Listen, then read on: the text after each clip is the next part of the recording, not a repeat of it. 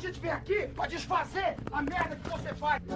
Tá achando que tá dando um tapa na maconha aí, tá dando um tapa no cocô do jegue. Nasci no mundo, eu já comecei a fumar e nunca mais parei. Seu maconheiro! Seu merda! Show! É você que financia essa merda!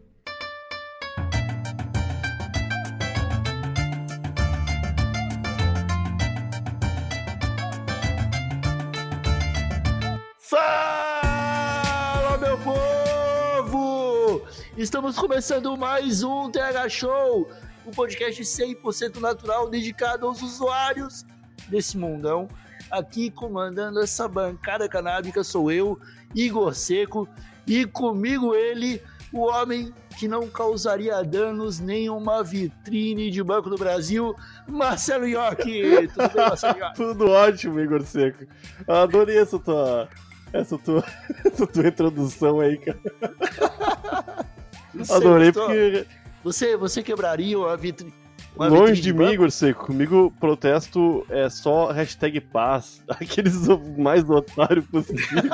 Ah, o, cara, o cara nem sai de casa, né? Puta que pariu.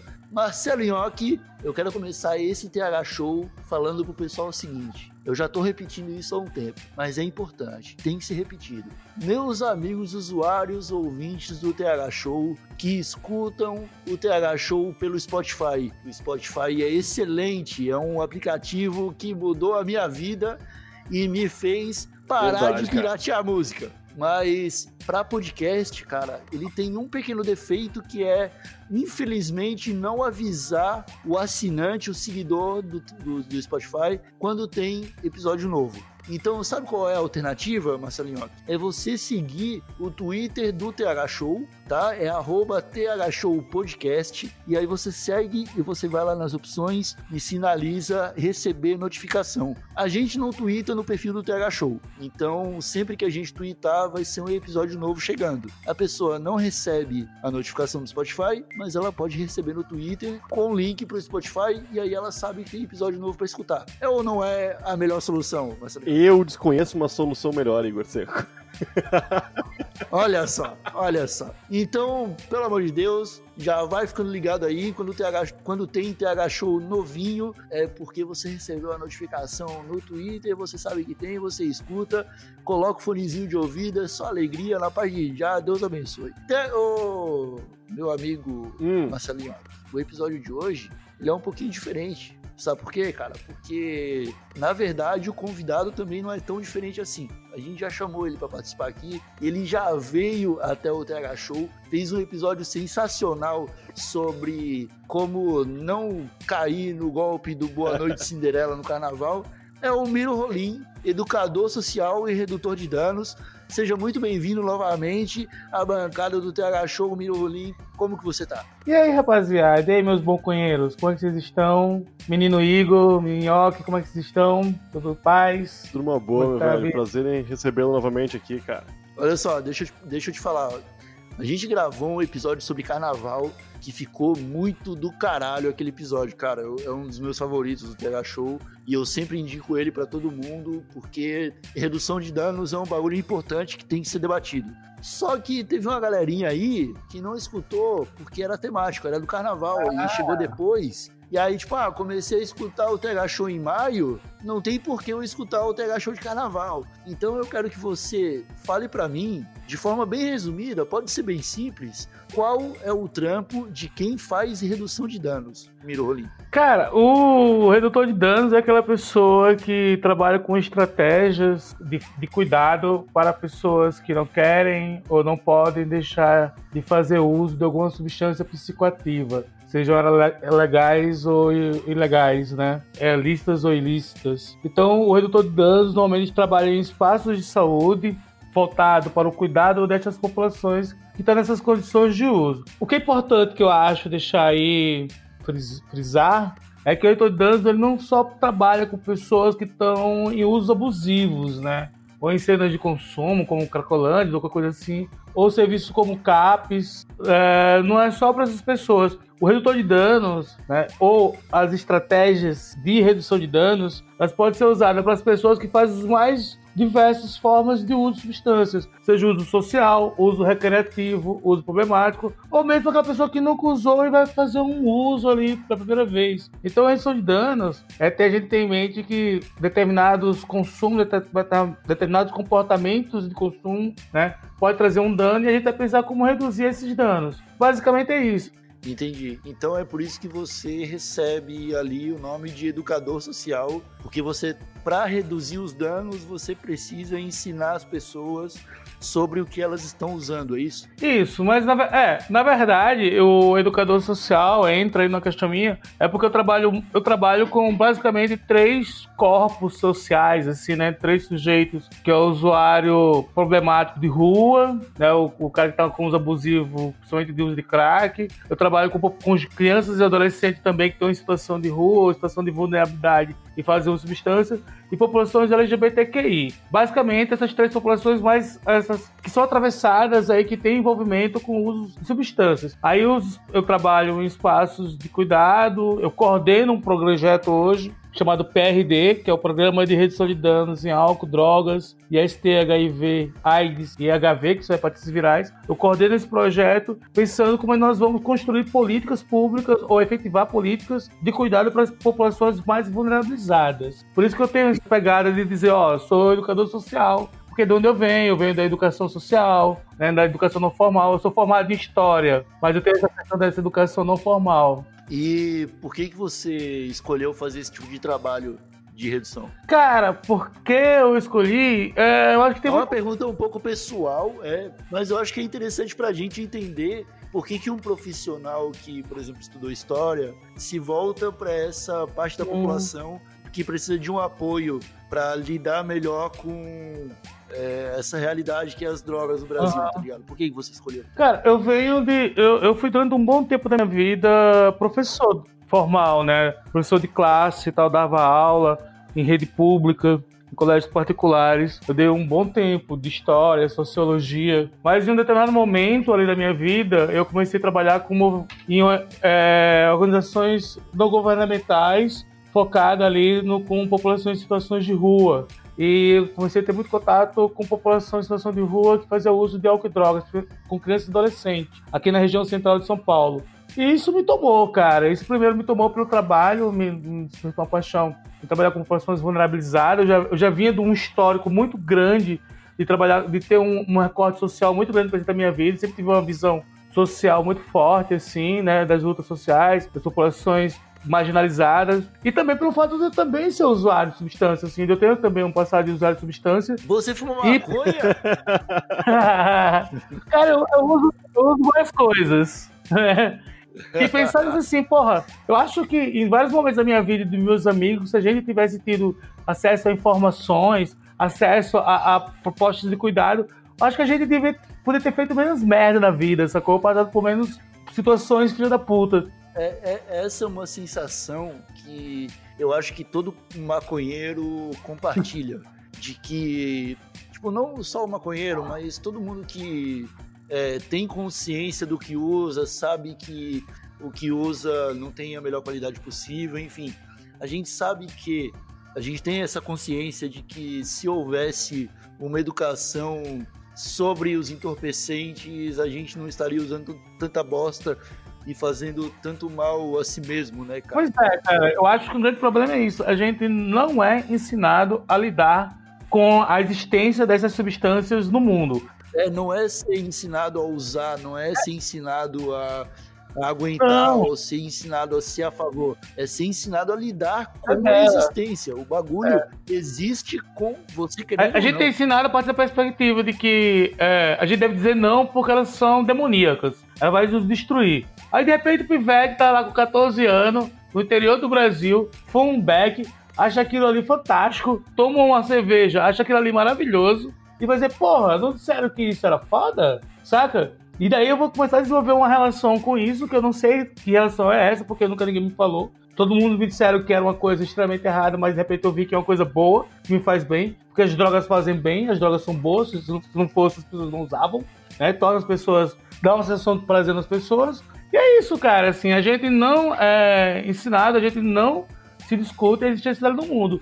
apenas imposta a não existência dela ou a negação dela. E aí os caras usam, saca? Aí depois não sabe como usar, não sabe como se relacionar com ela, não sabe nem dizer uma coisa que eu acho foda. A gente, a maioria das pessoas que passam por situações ruins com substâncias é porque não está preparada para o efeito dela no corpo e não sabe lidar com esse efeito. Nós temos, nós temos um amigo aqui em comum, que eu acho que tu não, tu não conhece, mas eu não posso citar o nome dele. O Igor conhece ele.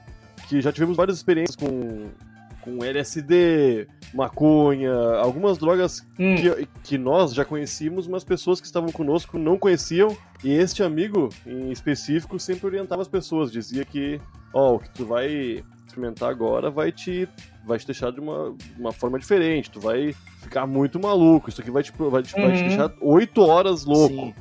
Eram algumas informações Sim. que levavam as pessoas a ter good vibes, tá ligado? Porque qualquer pessoa sem informação, cara, poderia querer tomar mais, poderia é. querer dizer que não, funcionou na primeira uma hora, por exemplo. Ô, Nhoque, eu vou, eu, vou, eu vou compartilhar uma experiência que eu tive, que foi esse brother que é, realmente ele, ele me, me educou sobre o rolê, que foi quando eu experimentei ayahuasca. Né? Ayahuasca é uma raiz que nasce de uma árvore na Amazônia e ela é típica de lá, não se encontra em outro lugar.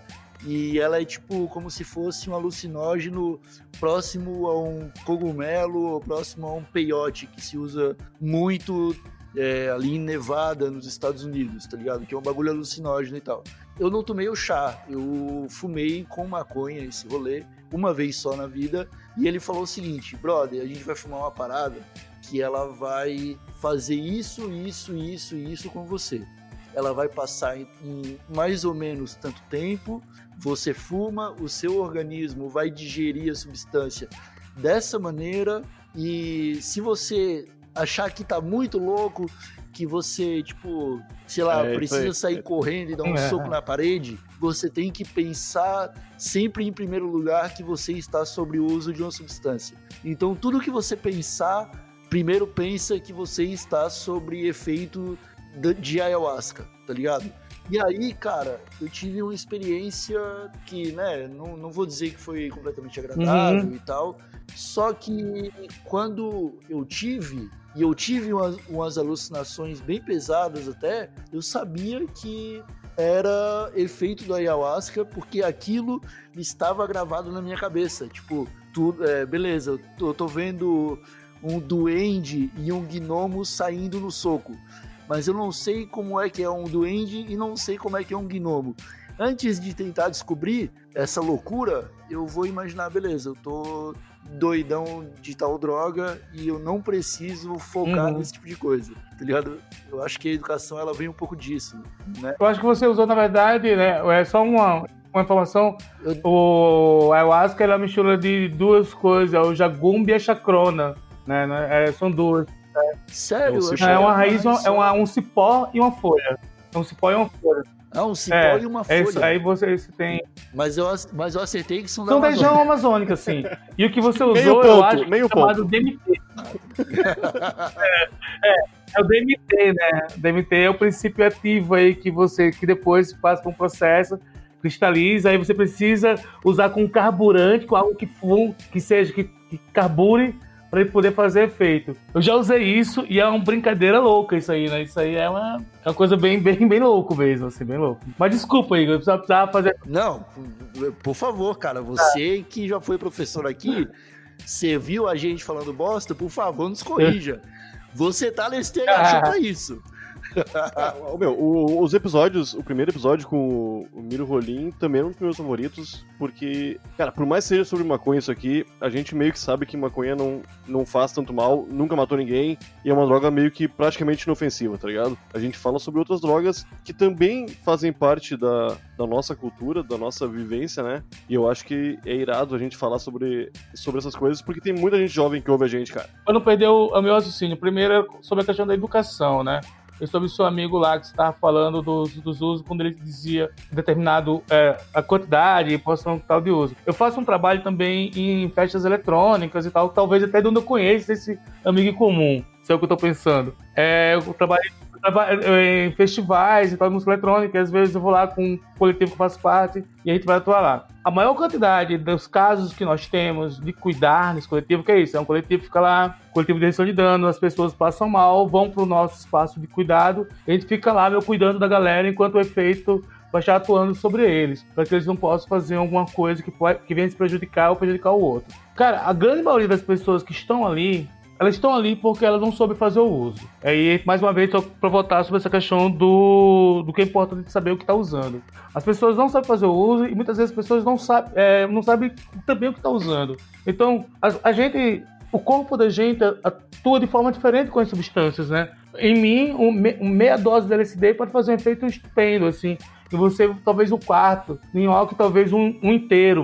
A gente não vai saber, não existe uma. Não, tem gente que toma. Eu tomo dois paracetamol e não passa minha dor nas costas, mas tem gente que é, toma um e dorme, né? É, é, a gente tem que pensar que é o seguinte, uh, a, a, nossa legislação hoje, em muitos países, ela, ela é proibicionista e ela proíbe, e ela proíbe ao extremo. Então ela proíbe tudo que envolve determinada substância. Isso impede que ocorram estudos sobre o que as pessoas estão usando. Então, tipo, a gente não faz ideia, tá ligado? A gente não, não faz o menor é, discernimento de que um microponto de LSD, para mim, que tenho 1,90m e 55 quilos, é diferente para um brother que tem 1,90m e 90 quilos, tá ligado?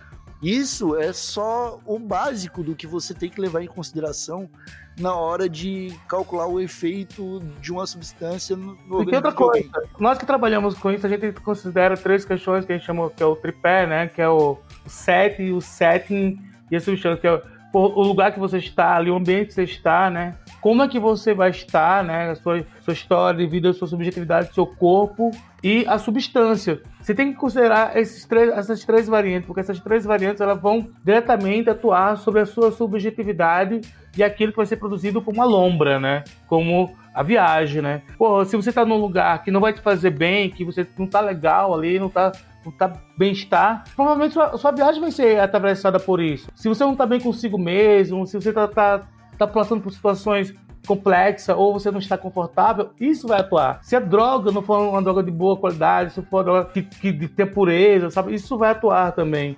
Ah, mas aí, no, aí a realidade do Brasil é. Pois é, pois é, né? é bem ruim. Porque a gente não tem, a gente não tem qualidade, não temos procedência, a gente não tem muito. a gente, não, a gente pois é, cuidando sempre. Né? É, cocaína, cocaína tem uma situação que a maioria das pessoas que passam mal com cocaína no Brasil não é por causa da cocaína em si, mas por causa das substâncias que são misturadas na cocaína. E muitas das vezes são remédios que as pessoas são alérgicas. É. Então as pessoas têm, na verdade, reações alérgicas a esses remédios. Sim. E as pessoas pensam que é overdose, ou pensam que é parecido, e tratam como overdose. Não é overdose, na verdade. São reações alérgicas às, aos batidos da cocaína. Pode crer. Pode crer. Deixa eu te perguntar. É... Existem leis hoje no Brasil que dão algum suporte a organizações de redução de danos? é o seguinte, a redução de danos no Brasil ela é regulamentada por uma portaria né, de 2006, né, que ela é uma portaria da, do Ministério da Saúde, que ela determina o que é, é 2005, é a portaria 1028 de 2005, né? Essa portaria ela determina as ações que visam a redução de danos sociais e à saúde decorrente do uso de produtos, substâncias ou drogas que causem dependência sejam reguladas por essa portaria. Deixa, deixa eu concluir ah. a pergunta então. Eu tá fiz bom. uma parte da pergunta. A segunda parte é, é, sabendo que existe essa portaria, que existe um suporte legislativo, mesmo que não sendo tão claro, é, a favor da organização de redução de danos, você acha que é, o Brasil, do jeito que está, ele está evoluindo no controle de substância? Tipo, tu enxerga é, alguma melhoria na política de drogas dos últimos anos tá. para cá? Vou dividir então essa pergunta em dois pontos.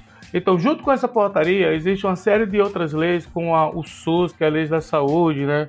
Como a, a, lei da RAP, que é a lei das ciências é, psicossocial, CAPES, a própria lei de drogas, que é a lei de 2006, nova lei de drogas, todas essas leis abordam a questões da redução de danos, né? Toca em algum momento a redução de danos como proposta de cuidado para as pessoas que fazem uso abusivos ou uso ou agravos decorrentes do uso. É o que a gente chama de CISNAD, que são as leis brasileiras que incorporam a questão de álcool e drogas. A questão é que nós que trabalhamos com essa, nessa área, a gente acha que essa, é, é, esse conjunto de leis, elas nunca foram aplicadas como deveriam ser aplicadas. Esse é o primeiro ponto. Elas foram aplicadas muito a meia boca, sabe? Nunca houve uma plenitude da aplicação dessas leis. A gente considera que a Lei de de Danos do Brasil tem vai completar agora 30 anos esse ano. Esse, a primeira lei brasileira de drogas, a primeira ação de drogas é de 99, 99 em Santos. E é essa a, a lei nunca foi aplicada por inteiro, sempre foi aplicada ali muito, é, quase que heroicamente, né? Quase que a meia boca, assim, nunca foi por inteiro. Isso é um ponto. A gente acha, a gente acha que a lei de drogas no Brasil devia ter sido implantada da sua forma completa. Isso não aconteceu. Segundo, no Brasil, decorrente dessa, principalmente dessa questão que a lei de drogas, as leis de drogas no Brasil nunca foram aplicadas por completo, que abordavam a redução de dano e abordavam o cuidado, elas sempre foram barradas por questões morais ou por interesses econômicos e políticos, né, que visa muito mais a criminalização e a punição dos sujeitos do que o seu cuidado. É, a gente tem no Brasil hoje uma lei que é altamente punitiva a lei de drogas no Brasil, que é essa lei de 2006, ela é pautada na ideia da repressão e da punição. Você, não é permitido o seu uso, Sim. e se você usa, você é punido por esse uso. A ideia que nós pensamos é como é que nós podemos prover cuidados né, dentro de um país onde a lei de drogas prevê a punição das pessoas que fazem uso. E outra coisa, a punição, ela não vai só para a pessoa que faz uso, mas a punição e a repressão acaba caindo também na mão das pessoas que fazem o cuidado. Isso é impressionante. Sim. É, eu também sou visto de forma marginalizada porque eu trabalho com população de álcool e drogas. Isso aqui, cara. Ô, Miro, é, bizarro, é... Né? Miro, deixa eu perguntar um negócio pra ti, cara. Tu, tu já sentiu alguma diferença? Eu não sei se o teu trabalho é mais público ou privado, não sei quem, quem financia o teu, o teu trampo atual hoje, cara sentiu alguma diferença? É público. É público? Teve alguma. Teve é. alguma. Você tá enfrentando alguma dificuldade com esse novo governo? Como é que tá sendo, cara? Nesse começo de 2019 aí, turbulento. Tá. É, eu, eu trabalho para uma prefeitura e tal, num departamento na saúde, na área de AIDS, assim, eu sou ligado a essa área. Mas é, eu, eu, vejo que sim, a gente está sofrendo impacto bastante. E meus amigos que trabalham na área, mais especificamente de álcool e drogas, relatam, falam muito que está vendo bastante, bastante questões, principalmente de uma forma mais estrutural, assim, que é o corte de, corte de serviço, corte de verbas, sabe? Eu acho que a, a, a repressão e o desmonte ele vai começar por esse caminho, assim, que é você desestruturar o que existe de cuidado. Está acontecendo algo que é muito importante nessa lei, né? Na, na verdade, está passando por um processo aí de mudanças de leis. A gente tem agora, mês, semana passada, foi é, aprovada né, pelo Senado a PLC 37 de 2013 do Osma Terra. Ela estava aí desde 2013 sendo passando de várias é, comissões e todas as comissões sugeriram mudanças e tal para deixar ela menos, uhum, uhum. menos repressiva. Mas só que aí houve uma jogada política dele, primeiro, que era para ser era para ser para votação passado. Ele jogou para ser para votar desse ano, porque esse ano a bancada estava mais reaça. Então ele previa que a bancada teria mais condições de passar esse ano do que ano passado. Essa foi a primeira jogada que ele fez, né, porque ele previa que o quadro esse ano estava mais favorável a essa lei. E segundo, que aprovou o texto original de 2013, que é um texto extremamente lobby das igrejas evangélicas das comunidades terapêuticas. Foi aprovado isso. Tem um decreto também é, é, assinado pelo presidente do dia 11 de abril, agora desse ano, que também altera essa política de drogas, né? Que é a, é a proposta de retirar-se ou a proposta de redução de danos da política pública de saúde, né, de cuidados. E tem uma coisa anterior que é muito importante a gente trazer para esse debate, que é o tal pacote de crime, anticrime do Moro, que também toca nesse assunto de álcool e drogas, aonde ele, é, entre outras coisas, ele normatiza a ampliação das punições e da repressão ao uso de drogas, né? O que, mais uma vez, a gente cai naquela balela, filha da puta, por exemplo, de não se distinguir o que é consumo e o que é tráfico, por exemplo. E agora aumenta, né? Eles querem ampliar de 5 anos, pena mínima, para 15 anos para tráfico, né? Inafiançável e tudo com todo o peso que tem. Então é foda. Então um guri agora que for pego com, sei lá, 10 pedrinha de crack. Oh. Ou Ô meu, eu, eu, eu compro, eu não fumo, eu não fumo maconha o dia inteiro, Miro. Eu não fumo maconha o dia inteiro. Eu fumo maconha só à noite. Uhum. E eu compro, eu compro 40 gramas por mês, cara. 30 gramas por mês. É, E se eu for pego com isso, eu sou preso. E eu não tô vendendo. pois é. Meu, eu, eu sou muito contra a venda. Para amigos meus que me pedem, eu dou porque eu, eu não. Eu realmente não, não vou vender o negócio. É. tá ligado? Ô meu, eu, eu acho um absurdo nesses casos, né? Obviamente quem, quem trabalha com isso e vende só vende maconha, vende droga, é, é um outro caso, é a parte, é outro problema, né? É outra Isso aqui é muito difícil, os nossos. É, é, é outro, outro, outra questão, é isso aí. É. Mas o, o- tem várias. Tem muito jovem, cara, muita gente sendo presa injustamente e, e é foda, né? Meu, 15 anos é a tua vida. Deixa eu, falar, deixa eu falar uma parada muito louca. É, o SEBRAP, que é um centro de pesquisa aqui de São Paulo, lançou um livro recentemente, muito legal, até a André, que é uma colega minha, está envolvida com isso, que é sobre trabalho infantil no tráfico de álcool e drogas, no tráfico de drogas. Trabalho infantil no, trabalho, no, tra- no tráfico de drogas. Onde ele coloca que é o trabalho mais viol- que mais violenta a criança, que mais oprime a criança é o trabalho num- na biqueira, sacou? Porque é muito louco. Se é uma criança de 13 anos, 14 anos, ela tá numa carvoaria, ela tá sendo explorada num trabalho, o que acontece? O que, a justiça faz? Retira essa criança desse lugar, preserva seus direitos e provê um bem-estar dessa criança.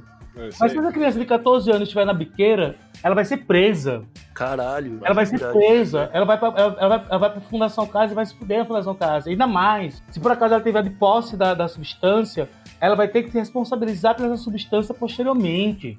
Ou a família dela vai ter que pagar para o cara. Então, a justiça, em vez de prover o bem-estar dessa criança que tá na biqueira, não, penaliza mais ainda essa criança que tá na biqueira. Ah, ô meu, quem, quem se fode é o pobre e é o, é o negro, né? Quem, se fode é Isso, o. cara, é o ponto É, isso é foda, isso é foda. Esse é o ponto. Então, a nossa lei- essa mudança que está acontecendo na- atualmente na política de álcool e drogas, ela amplia ah, esse processo de repressão. E junto com isso também, ela amplia uma- o que nós chamamos as comunidades terapêuticas, né? Que vão ser agora a centralidade do cuidado, entre mil aspas, ao usuário de drogas. O que, que é isso? Comunidades terapêuticas são espaços, são clínicas, né? Eles chamam de comunidade, mas são clínicas de internação. A grande maioria dessas clínicas de internações são ligadas a igrejas evangélicas, que é o lobby né, que sustentou o atual governo. Né? O atual governo tem passa muito lobby do- das, das igrejas evangélicas. Um dos lobbies é esse. Ex- existe uma indústria, o governo agora vai ampliar em milhões de reais o investimento de internação de pessoas nessas comunidades. É isso que nós vamos ter agora. Nós vamos ter uma verdadeira indústria, uma máquina, grande máquina estatal de patrocinar a internação para essas pessoas, nesses lugares. Para que isso aconteça, a gente agora, a nova lei na PLC 37, né, se autoriza as chamadas internações compulsórias. O que é um, nós temos três tipos de internação, se sabem disso. A voluntária, aquela que o cara fala assim, puta, eu não tô legal, eu preciso dar um tempo, eu vou me internar. Tô sendo voluntário, vou lá me interno. A involuntária é aquela que a família do cara, a pessoa que é responsável, que tutela essa pessoa pede contra aquela vontade, mas, aquela, a, o, mas a família autoriza que ela vá lá ser internada, a involuntária. E a compulsória. A compulsória é feita pelo Estado. Quem autoriza a, se aquela pessoa vai ser internada ou não é o Estado. Passa por um crivo de um médico e de um juiz, e a partir de então se dá o direito, o direito não, se dá a condição dessa pessoa ser internada. O que essa galera está reivindicando é que o Estado comece a internar as pessoas de forma compulsória. Então passa-se nas ruas, começa, vai começar a pegar um monte de gente que está nas ruas e internar. Só que as comunidades terapêuticas elas não têm condições de cuidar dessas pessoas, porque o que se tem de pouco de estudo diz que pouquíssimas pessoas é que realmente passam a deixar. É, de deixam forma de usar. compulsória é, Aí, é na verdade, um número baixíssimo de pessoas que É. deixam usar, né? Pois é, e existem relatos e mais relatos De violência. de que usuários vão pra esses lugares e acabam escravizados, Total. tá ligado? Cara, é, existe um, um- um relatório do CRP aqui de São Paulo que relata todos esses abusos. Tinha uma, tinha uma, uma- aqui em São Paulo tinha uma comunidade terapêutica que ela fazia, não só ela, é comum essa, essa punição nessa comunidade terapêutica, chamada que é a punição da sepultura. Não sei se vocês já ouviram falar nisso, assim. É que o cara, o cara tá lá na comunidade, aí o cara deu uma recaída, o cara saiu, fumou uma pedra ou fumou uma maconha e tal. Então, é, como punição, ele é obrigado a cavar sozinho uma sepultura, que são os sete palmos de terra no chão, deitar lá Caralho. passar uma noite lá dormindo, sabe, naquele lugar, para ele saber como é que Caralho. ele está morto. Então, essa é uma punição que acontece. Olha só a grande quantidade de punições como não, não dar banho, não libera banho, não libera alimentação, violência física, violência psicológica. Isso, isso irrita né? profundamente, Todo porque é- o, tu, chegou, tu falou do lobby das igrejas evangélicas e, e- e, é, igrejas, né? Que realmente, às vezes, eu, eu É. acredito, na minha.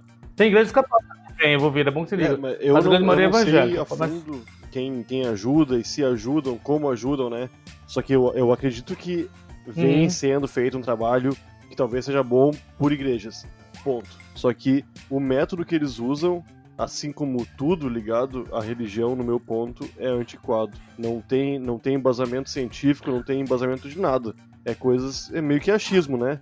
Vamos fazer esse. Vamos totalmente fazer esse cara cavar a sepultura dele e deixar o cara deitado lá. Olha, ô, meu, eu não sabia disso. Isso é um absurdo, cara. Pois é, cara, vo- você vê, tipo, você vê isso acontecendo no Tropa de Elite, nos caras recebendo treinamento pra integrar grupos de repressão a tráfico, tá Aham. ligado? E você vê a mesma coisa sendo utilizada num cara que no Meu, final não é, é- tipo, não vítima é- de tudo isso, cara. Mano, o usuário ele não tá Não, comprando ô, legal meu, não quer. é. meu, Tá beleza, ligado? uma, Eu uma simples instituição filantrópica sem apoio do governo empregar esses métodos e as pessoas voluntariamente a- aderirem a eles, eu nem Aham. acho tão errado. Mas o governo estar financiando pessoas despreparadas que. É, é, a violentarem, isso abusarem, é, a- É de uma desumanidade fodida, cara. Vamos se fuder. Cara, uma coisa é a seguinte, você tem a liberdade pra você escolher se você vai se internar ou não, tá ligado? E aí você olha o portfólio da clínica que você vai se internar e tem lá, tipo, é, tem direito a café da manhã, tem direito a café da tarde, tem direito a janta, e aí tem uma observação escrita assim: se você tiver uma recaída, você vai cavar a sua própria Já cova. disse que não, né? Igor, Acho melhor não. Acho melhor não. Acho, acho que tem duas coisas importantes a se falar aí. Existe comunidade terapêutica, mas existe também algumas comunidades, clínicas terapêuticas, né? Que são aquelas clínicas para os globais, modelos, empresários. Tem, tem, tem clínica aqui em São Paulo que a diária é 6 mil reais, cara. É, é, é spa, meu irmão. É É no, é no, é no É. Albert Einstein. Albert Einstein usava droga, ele deve, deve ter. Tem é um coisa assim. absurdo aqui. Então as Caralho, pessoas vão lá e ficam 6 mil? Mas médicos eles dão droga pra pessoa lá? a diária. Um remédio ficar calminha, ficar relax. Cara, é, tem clínicas aqui de alto valor, clínicas que atendem populações classe A, e as pessoas lá ficam muito bem, cara. A gente tá falando, na verdade, da clínica que, tá, que vai a grande maioria da população brasileira. Sim, sim. Que vai os caras da. Que vai o pobre, é, que vai o cara E outra obrigado, coisa, cara. Deixa eu só falar uma E- coisa que eu acho que é importante a gente pensar. A gente tá conversando aqui, e a ideia, quem, quem tá nos ouvindo, pode estar criando, é que esse forma de tratamento, essa- essas condições, são para os usuários fudidos, usuários radicais, né? Pros noia, pros caras que tá ferrado. Não, Não, não é, né? não é, bro. É. Não é. Pode ir qualquer um, sacou? Dentro dessa nova perspectiva dessa lei de drogas, basta um pai ou alguém achar que o cara tá sem o controle, mesmo que o cara fume lá tipo dois, três back como o Nhoque faz à noite, mas o pai achar que o filho fumando um back à noite tá viciado, ou, ou achar que porque o filho achou tipo duas balinhas de MD no bolso dele, achou que tá viciado, o pai dele pode pedir a internação desse moleque, cara. É tipo o bicho É, sete meu, eu acho que. coisa, em- não, não eu, eu acho que em números, realmente, mais noias devem cair nesses lugares. Só que é inegável que pessoas que não precisam desses tratamentos dessa forma, que eu acho que ninguém precisa na Sim. real, mas são pessoas que não precisam de tanto extremismo. Cara, você para pra pensar. São drogas pixo- psicoativas. Tem um maluco que tá há quatro anos fumando crack. E aí você. Ele já é tipo. Ele já tem uma, entre aspas, deficiência causada pela, pelo alto consumo dessa droga, tá ligado? Ele já fica meio paranoico, ele já fica meio maluco, ele já fica meio é, instável mentalmente por causa da droga. E aí você interna esse cara para tratá-lo da droga fazendo uma terapia de choque mental que é completamente desnecessária, que só vai causar mais traumas à pessoa. Com Tá certeza. Meu amigo, se a vida sem drogas é passar o dia enterrado num buraco, tá ligado? Então eu prefiro continuar usando Não, drogas. e outra cara. coisa, Igor, e outra coisa. Quando você, você passa lá 90 dias dentro da comunidade terapêutica, né, dentro dessa clínica, vai passar 90 dias. Você vai ficar sem uso 90 dias. Mas quando você volta pro mundo, a sua vida vai continuar uma merda. Sacou? As- a vida das pessoas não tá uma merda porque elas estão usando droga. Muitas vezes ao contrário, elas usam droga porque a vida é uma merda. Então quando você, quando você para de olhar o sujeito da sua forma integral, que, que o CAPES, que a rede de saúde do CAPES faz, que é olhar o sujeito não só pela droga, mas olhar para o sujeito pela as questões que atravessam a vida dele, as questões sociais, as questões emocionais, subjetividade, sabe, pelo passado da vida dele, pela história da vida desse sujeito. Quando você para de olhar ah, esse sujeito dessa forma e você se concentra apenas no uso, aí você vai lá e tira o uso, tudo isso que atravessa a vida desse sujeito vai permanecer. Então é muito provável, é 99,9% de chances dele voltar ao uso, porque aquilo que levava ele a fazer o uso não vai deixar de sumir, cara. Vai continuar lá existindo. Então ele vai voltar a fazer uso abusivo. Não, tem, tem um humorista que é chamado Márcio Américo. Não sei se vocês conhecem. Que, o- que o- ele passou Conheço. por maus bocados em- com crack. E eu acredito que é um usuário Ah. de maconha atualmente, tá ligado? E ele dá vários relatos falando sobre como é difícil.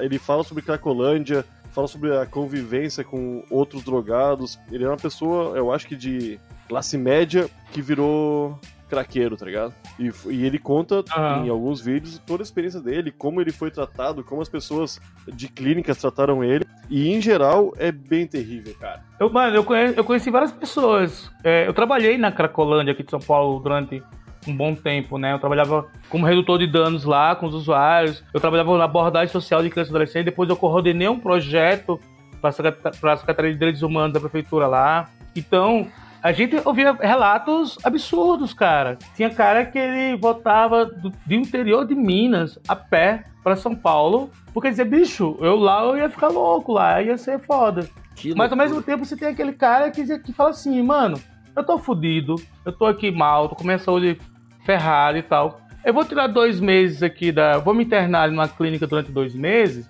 que o pastor tá me chamando, o irmão tá me chamando. Eu vou lá passar dois meses, eu vou dar uma, uma, uma- melhorada. Depois eu volto cara pra cá. Mano, a estratégia de redução de danos, estratégia de cuidado. É bom que se diga que a redução de danos, ela não é contra a abstinência, nem é contra um cara se internar. Eu acho que a gente tem que deixar isso bem, bem colocado. Né? Porque está se construindo uma narrativa de que a redução de danos é contra a abstinência e é contra a internação. Não, não é que a gente seja contra.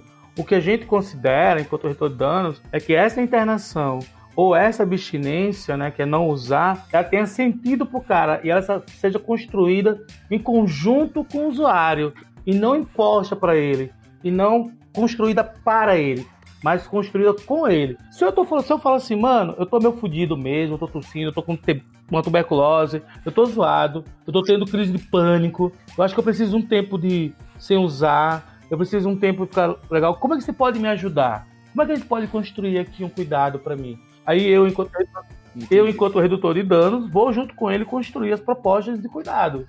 Cara, eu não vou impor pra esse cara que a vida dele tem que ser sem uso, que ele tem que ficar abstênio ou ele tem que se internar. Porque pra mim não vai fazer, não vai fazer sentido pra ele. Pois é, que, que Brasil é esse, Miro Rolim? Onde as pessoas podem ter armas, mas não podem ter plantas. Não, é Olha foda. só. É... eu sei que é foda. Eu fiz essa pergunta porque eu tô com raiva também. Esse episódio, ele me esclareceu muita coisa e me deixou muito bravo. E a gente já tá até se alongando um pouco. E eu queria encerrar com uma resposta sua para uma última pergunta. Eu quero uma resposta rápida. Você vai ter 30 segundos para responder, contados a partir do momento que eu encerrar a pergunta. Programa de Caralho, redução de respostas. Olha só, Miro Rolim, falando sério agora, que, que passo tu acha que deveria ser dado no Brasil para conseguir tirar de verdade os viciados em drogas pesadas das ruas? Descriminalização de todas as drogas de forma imediata e, não, e descriminalização e regulamentação de todas as drogas e principalmente a descriminalização dos usuários. Eu acho que a grande questão das pessoas nas ruas é, é um sintoma da nossa sociedade doentia que exclui e coloca essas pessoas num quadro de marginalização. Se a gente tenta combater a marginalização e a exclusão, a gente consegue trazer as pessoas da rua. Mas a gente só vai conseguir fazer isso sem legalizar as drogas. Se a gente não legalizar as drogas, a gente vai continuar gerando é, é, essa situação. Então, para mim, é isso. Tem que se legalizar as drogas E com o eu máximo embaixo, possível de urgência. Caralho, eu não podia terminar um podcast de maneira mais alegre do que chegando, do que chegando a essa conclusão que é realmente é descriminalização, é legalização que vai de fato acabar com Cracolândia. Não é dar banho de, de jato de água gelada Galera, nos não. É, nem explodir prédio com gente dentro. É isso aí. Ô meu, eu só vejo vantagens, cara. É qualidade, é imposto, é dinheiro que pode ser investido em saúde, pode ser investido em redução de é. danos, ô, meu, em educação.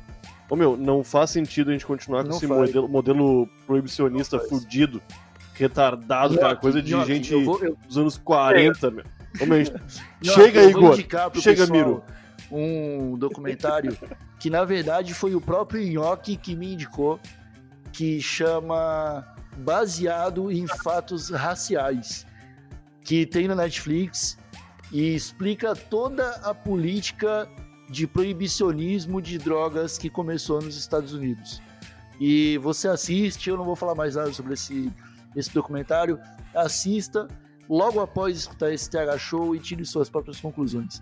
Meu amigo Miro Rolim, você tem algum recado para dar para os nossos É usuários isso, ouvintes? Cara, é. Na, como eu escuto na militância, é, dia primeiro agora tem a Marcha da Maconha de São Paulo. Acho que todo mundo lá na Marcha da Maconha de São Paulo. Reunião ali no MASP, saída 4h20. E se quem não tiver na, em São Paulo, fortaleça as marchas da maconha aí das suas cidades, as marchas locais. Se não tiver marcha da maconha, se junta com os brothers, faz uma ação, fuma um beck, faz qualquer coisa né? Mas to- torna esse ato político, que eu acho que a, forma, a marcha da maconha, mais do que tudo, não é só um encontro pra galera fumar um beck, mas é um, também é uma reivindicação política. Então eu acho que é isso. É isso aí. Marcelo Nhoque, você tem algum recado para dar? Não, hoje eu vou ficar sem. Eu vou ficar te devendo, Igor Seco. Não vou ter recado, não. Agora eu fiquei brabo já. Que, que filha da puta esse Marcelo Nhoque. Nossa, que ódio, cara. Que ódio. Então, muito obrigado, Miro. Muito obrigado, Nhoque. Muito obrigado a todos os ouvintes. Eu acho que esse episódio, novamente, assim como o de carnaval, entrará para os melhores da minha lista, porque teve bastante informação, tem bastante coisa pra gente pensar. Então é isso. Se eu vou reforçar também meu recado inicial, siga o Twitter do TH Show, é arroba TH Show Podcast. É, através de lá, principalmente quem nos segue no Spotify, é, vai receber os alertas de quando sai episódio novo. Se você quiser compartilhar alguma história, alguma informação que talvez a gente não tenha abordado nesse episódio, vai lá no Twitter também. A gente tem a DN aberta e você pode falar com a gente e pedir para não ser identificado. Então você compartilha o que você quiser conosco. A gente vai falar ou não aqui no TH Show, não se sabe. O importante é que a gente não vai dizer seu nome nem de onde você é, se você pedir pra gente não fazer isso. E também tem o e-mail, thshow@desabilitado.com.br. Eu percebi que o Nhoque queria falar mais alguma coisa, mas já que ele não tinha recado, ele não vai falar mais nada. Estamos encerrando. Um abraço por trás, um beijinho no pescoço de todos e tchau!